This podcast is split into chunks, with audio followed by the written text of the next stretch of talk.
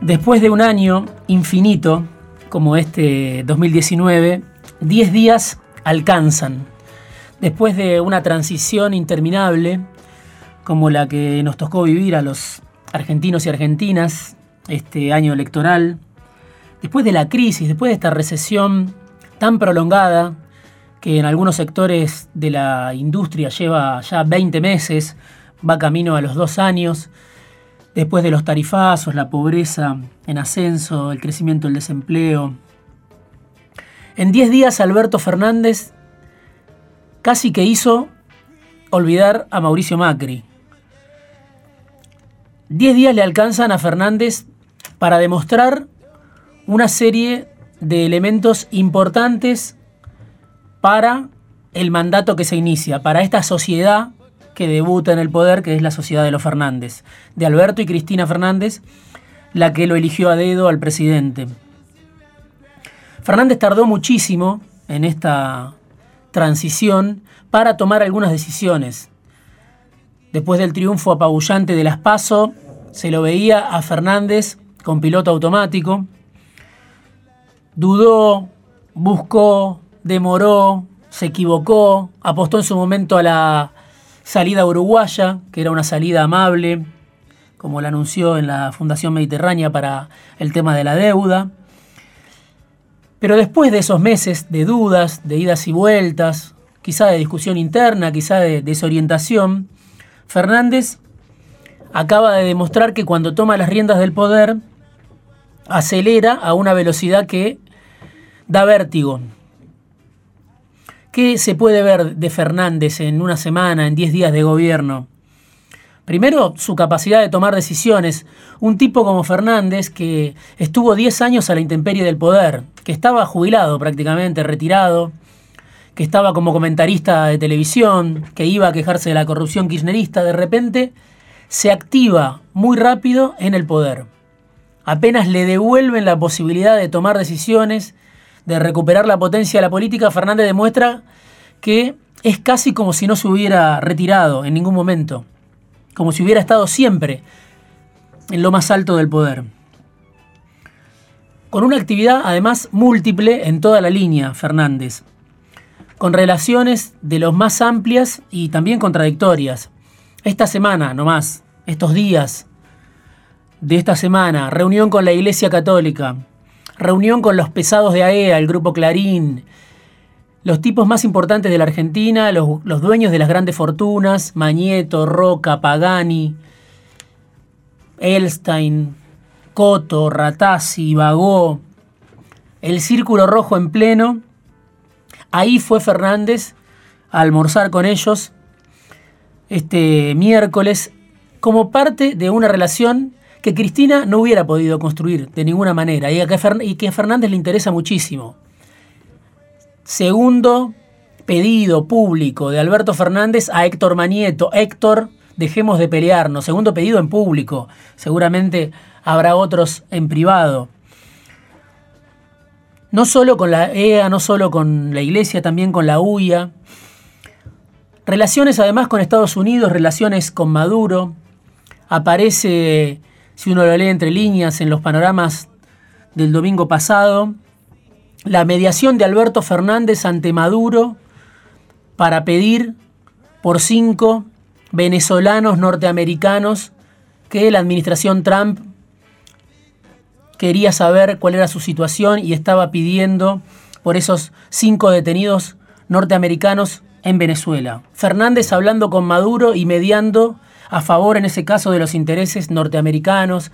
Después se enoja Alberto porque se fue un funcionario de Trump el día de la asunción y Fernández siente que no es correspondido su gesto.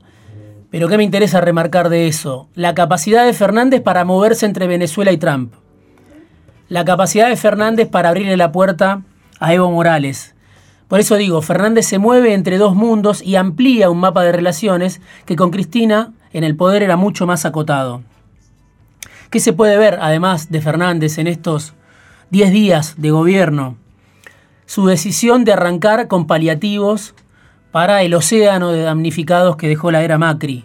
Paliativos para los jubilados, en una reforma previsional que se está insinuando, que es muy cuestionable, que debe ser mucho más discutida, pero que sin embargo arranca con un bono de corto plazo para los jubilados, de 5 mil pesos, de dos cuotas de 5 mil pesos. Es decir, primero el paliativo, después el ajuste que plantea el peronismo de Fernández para el sistema previsional, que coinciden analistas, especialistas de distinta procedencia, es una bomba de tiempo. El sistema previsional, porque no tenés cómo financiarlo, porque la mitad de los trabajadores está en negro y los aportes son muy pocos, porque se fue ampliando la masa de los beneficiados y porque además la gente vive más y hay que seguir pagando la jubilación de una población cada vez más amplia. Pero ¿qué hace Fernández? Primero un paliativo para los jubilados, después el ajuste. Primero un paliativo para los salarios, se está negociando, se está anunciando de un momento para otro el aumento por decreto para los salarios incluso en el sector privado. Primero un paliativo para el que paga las tarifas, las tarifas estratosféricas de la era Macri, congelamiento por seis meses. Primero un paliativo para las pymes, asfixiadas también, el pequeño y mediano empresario que quizá confió en Macri en el 2015, que apostó a Cambiemos y que pasó una temporada de horror durante estos cuatro años de tasas altas, de recesión, de crisis. ¿Qué se puede ver de Fernández? Que empieza a gobernar para los propios, para los votantes del Frente de Todos. Primero, ese sector que son los sectores más perjudicados por el modelo de Macri. ¿Quién paga este ajuste? ¿Quién carga con el sacrificio inicial? El sector privado, los argentinos que tienen la capacidad de ahorrar en dólares, los argentinos que tienen la capacidad de viajar al exterior, el campo, que fue muy beneficiado por la infinita devaluación de Macri, que fue muy beneficiado por la baja de las retenciones durante el gobierno de Macri. Pero sin embargo Fernández intenta al mismo tiempo tender un puente con esos sectores. Va a intentar en algún momento Fernández tender un puente con esos sectores. Hay que ver si puede. Estamos viendo asambleas de productores, estamos viendo sectores que en distintos puntos del país, en donde creció la resistencia sojera contra el kirchnerismo, hoy están pidiendo ir a un paro, ya un paro prematuro, temprano, contra el aumento de las retenciones. Desafío importantísimo para Fernández, porque Fernández no quiere ir al choque con el campo y sin embargo necesita los dólares de las retenciones, necesita aumentar las retenciones sin ir a una batalla todo o nada, como la que el kirchnerismo perdió hace 11 años y que derivó, entre otras cosas, en la renuncia de Fernández. Va Alberto Fernández hoy como presidente a una especie de shock, producto de la emergencia. Se le criticó a Macri ese gradualismo que estaba hecho de deuda, que era puro endeudamiento, que tenía ese reverso oculto, pero se le criticó a Macri que no hizo el ajuste de entrada. Bueno, Alberto Fernández está haciendo de entrada un ajuste sobre otros sectores, no son los sectores a los que Macri castigó.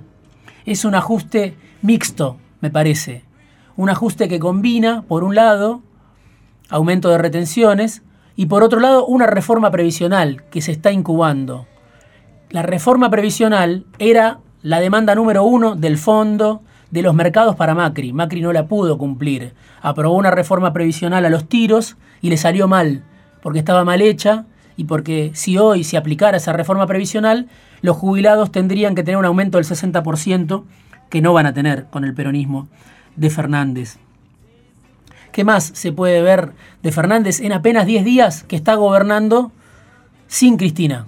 Sin Cristina en primer plano. Lo decía Rosendo Fraga en estas horas. Cristina lo está dejando gobernar, o Alberto está demostrando que puede gobernar. Bueno, es Fernández el que tiene la iniciativa, y no es poco para una sociedad que debuta, para un experimento de poder inédito, como el que representa el de una presidenta, una expresidenta, que inventó un candidato de la nada y que hoy es su socio, Fernández, su socio principal. Bueno, ¿cómo se van a llevar estos 10 días?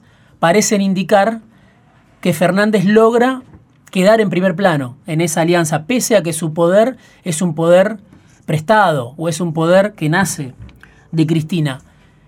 Algunas novedades más, me parece importante, notas, apuntes de este tiempo que lleva Fernández en el poder. Preocupaciones que para el kirchnerismo no existían, la inflación, la emisión, la propia relación con el campo. Si uno lo escucha a Martín Guzmán, la emisión de la cual el kirchnerismo se reía, hoy es un problema. No quieren emitir la famosa maquinita que hasta Doña Rosa conoce. El kirchnerismo, en esta etapa, el tercer kirchnerismo, no quiere emitir, no quiere financiarse así. Por eso va a un ajuste. La inflación, dice Guzmán, es un problema para nosotros.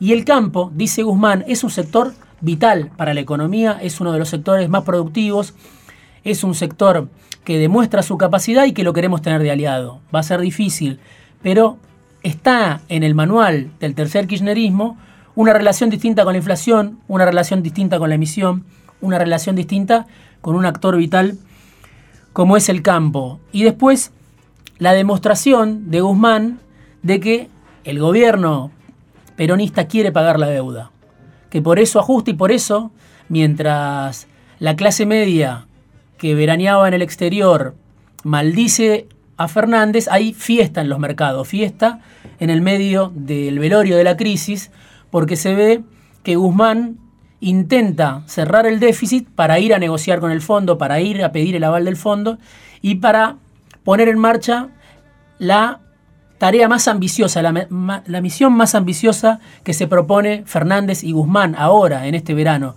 la reestructuración de la deuda.